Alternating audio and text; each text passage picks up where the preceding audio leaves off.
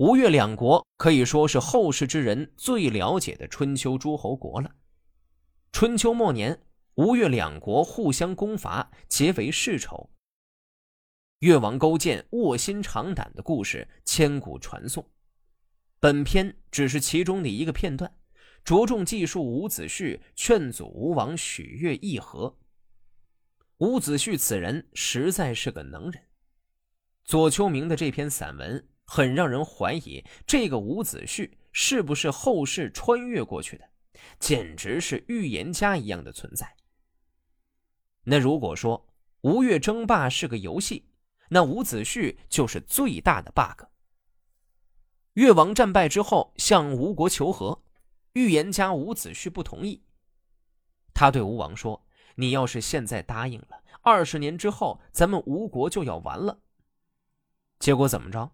越王勾践卧薪尝胆，十年生聚，十年教训，就在二十年之后灭掉了吴国，应了伍子胥的预言。显然。这伍子胥并非穿越者，所以其眼光和头脑让人佩服。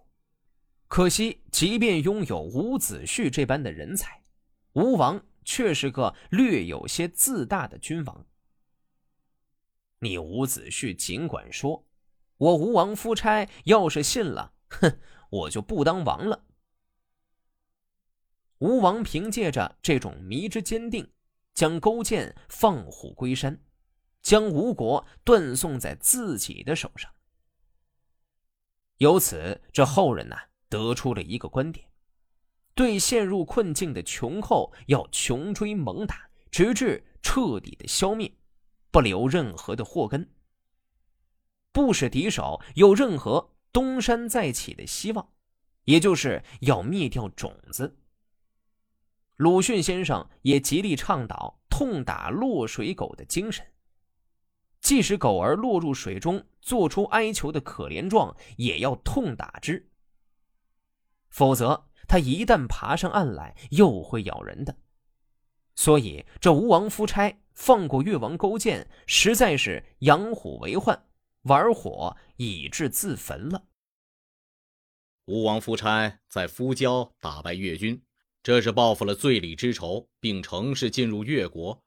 越王带着披甲执盾的士兵五千人守住会稽，派大夫文种通过吴国太宰韶去求和。吴王打算答应。伍云说：“不行，下臣听说，剑术德行没有比不断培植更重要的，去除毒害没有比扫灭干净更重要的。从前过国的焦杀了贞观而攻打真荀，灭亡夏侯相。”夏侯相的妻子后民正怀着孕，从城墙小洞里逃出，回到娘家有仍，生了少康。少康后来做了有仍的幕政，对焦满怀仇恨而能警惕戒备。焦派焦寻找少康，少康逃奔到有虞，做了那里的袍正，因此逃避祸害。于斯因此把两个女儿嫁给他，封他在轮椅，拥有十里见方的田地和五百个部族。少康能广施恩德，开始实行复国的计划，收集夏朝的余部，安抚他们的官员，派女爱到焦那里去刺探情报，派祭柱去引诱义，这样就灭亡了过国、割国。恢复了禹的功绩，侍奉夏朝的祖先，同时祭祀天地，没有丢掉原来的天下。现在吴国不如过国，而越国大于少康。如果使越国壮大，不也是我们的灾难吗？越王勾践能够亲近人民而致力于施舍，施行恩惠，自然不会失掉人心。亲近人民，自然不会抹杀别人的功劳。越国和我国同处一块土地，而世世代代又是仇敌。在这种情况下，攻下了而不取归己有，又打算它存在下去，违背了上天而壮大仇敌，以后虽然懊悔，也吃不消了。机性衰微，指日可待。我国介于蛮夷之间，而让仇敌壮大，用这样的办法来求取霸业，必然是行不通的。吴王不听从他的意见，武云退下后，告诉别人说：“唉，越国用十年繁衍人口，积聚力量，用十年教育训练人民，二十年以后，吴国的宫殿恐怕……”要成为池沼了。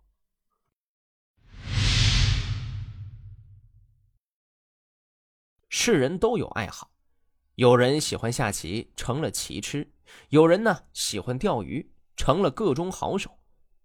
但也有人他不喜欢自己动手，他就喜欢看别人干。比如这卢隐公，他不喜欢钓鱼，但是非常喜欢看渔民捕鱼。这种异于常人的爱好，对于普通人而言也没什么影响。但是有这个爱好的是一位君主，那可就不一样了。不管是春秋时期的君主，还是后世的帝王，其实啊都是不自由的。他们的衣食住行、兴趣爱好都得经过他人的审查，稍不注意就是一番训诫。当然，这样的训诫也是本着为国为民的好意出发的。公元前七百一十八年的春天，鲁隐公要到唐地观看渔民怎样捕鱼。鲁国大夫臧喜伯从传统的为君之道出发，认为国君的根本责任是管好国家大事，而且任何举措都必须合乎古制和国君的行为规范，否则就会乱政，而屡屡乱政，国家就会败亡。鲁隐公作为一国之君。当以国事为重，万不可贪图享乐，荒废国政。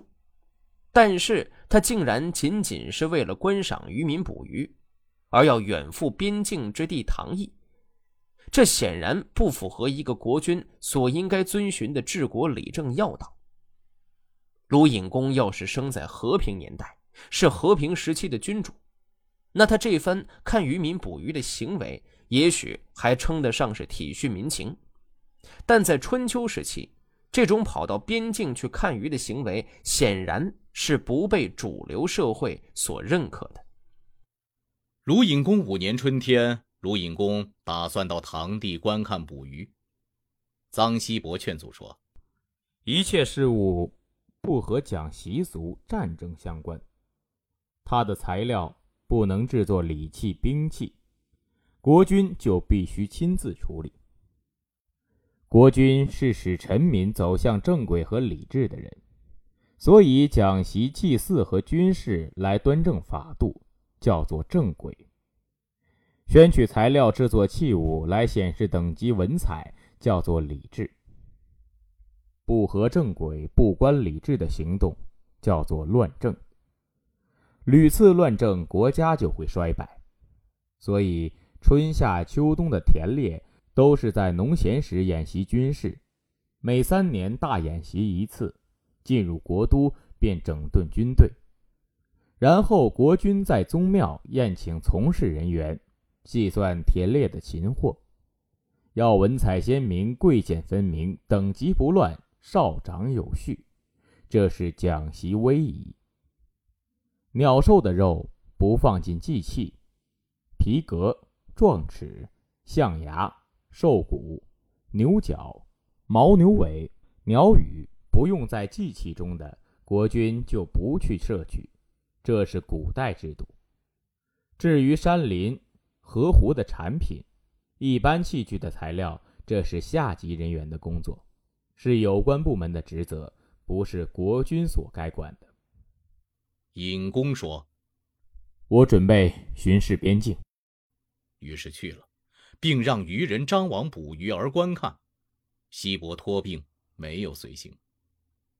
春秋写道：“鲁隐公在唐邑陈设捕鱼器具，认为这不合礼法，而且指出他远离了国都。”